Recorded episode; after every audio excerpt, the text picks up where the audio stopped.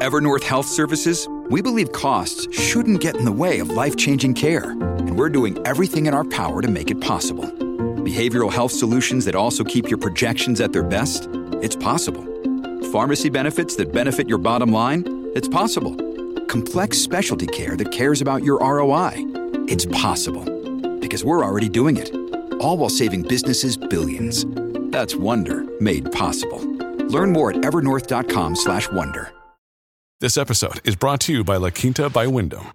Your work can take you all over the place, like Texas. You've never been, but it's going to be great because you're staying at La Quinta by Wyndham. Their free bright side breakfast will give you energy for the day ahead. And after, you can unwind using their free high speed Wi Fi. Tonight, La Quinta.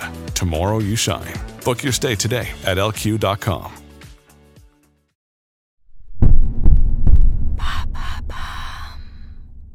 Comment faire des économies sur votre facture d'eau Merci d'avoir posé la question.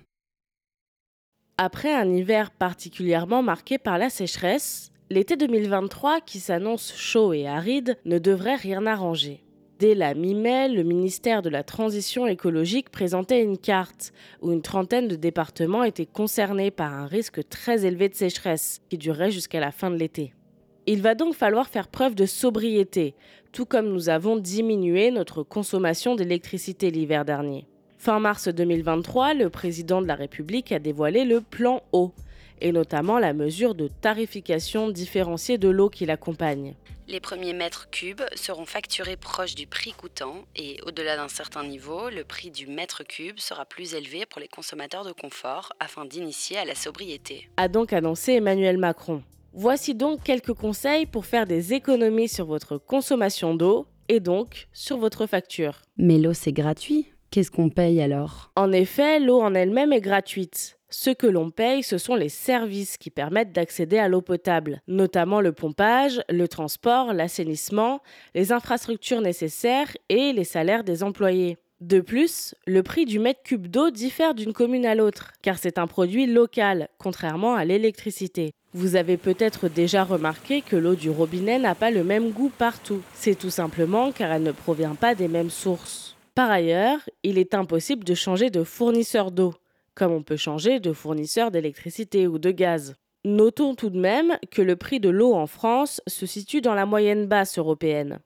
Les Danois, par exemple, paient en moyenne 9,22 euros le mètre cube, contre 4,30 euros en France en 2020.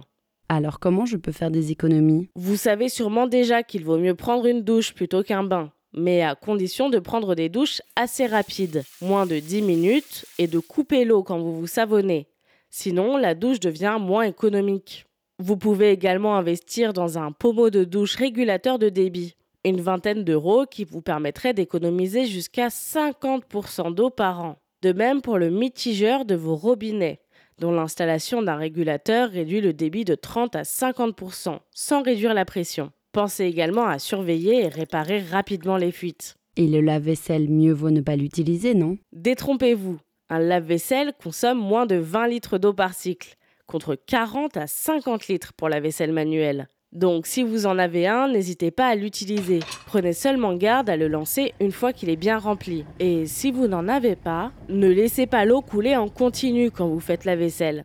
Si vous avez un jardin, installez un récupérateur d'eau de pluie pour l'arrosage. Vous aurez peut-être besoin de compléter un peu avec la sécheresse qui menace, mais ce sera toujours ça de gagner.